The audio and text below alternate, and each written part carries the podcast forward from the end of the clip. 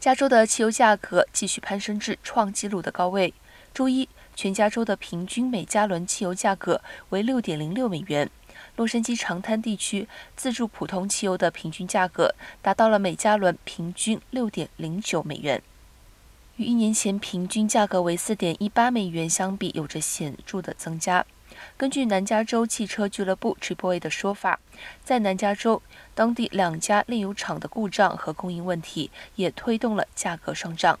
Triple 的官员也表示，美国各地的天然气价格也一直在创造新的纪录，部分原因是通货膨胀，但也因为高需求和高成本的石油等因素。